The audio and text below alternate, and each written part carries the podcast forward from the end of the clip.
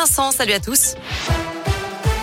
Et à la une, le début d'un procès attendu aujourd'hui dans la région, celui de Nordal Lelandais, l'ancien maître chien militaire de 38 ans, comparaît pour le meurtre précédé de l'enlèvement et de la séquestration de Maëlys, une fillette de 8 ans et demi croisée lors d'un mariage à Pont-de-Beauvoisin en août 2017.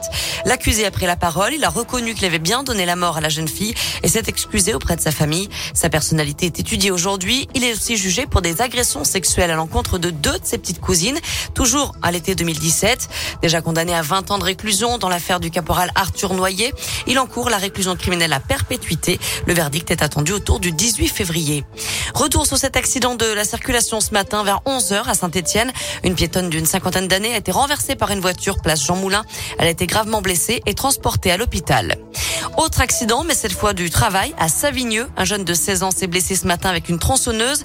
Il s'est entaillé le mollet gauche. Ses collègues de travail ont fait un garrot avant d'être lui aussi évacué à l'hôpital.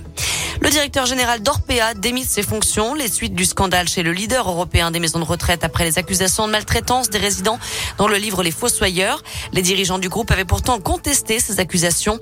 Le DG France est justement convoqué demain matin chez la ministre déléguée chargée de l'autonomie des personnes âgées, Brigitte Bourguignon.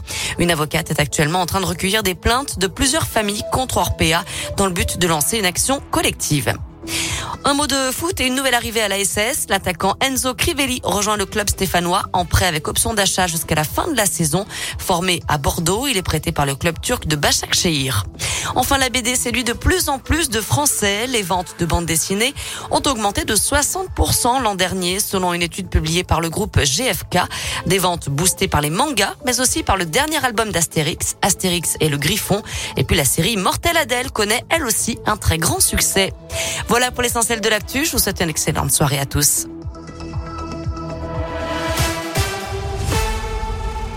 Merci beaucoup,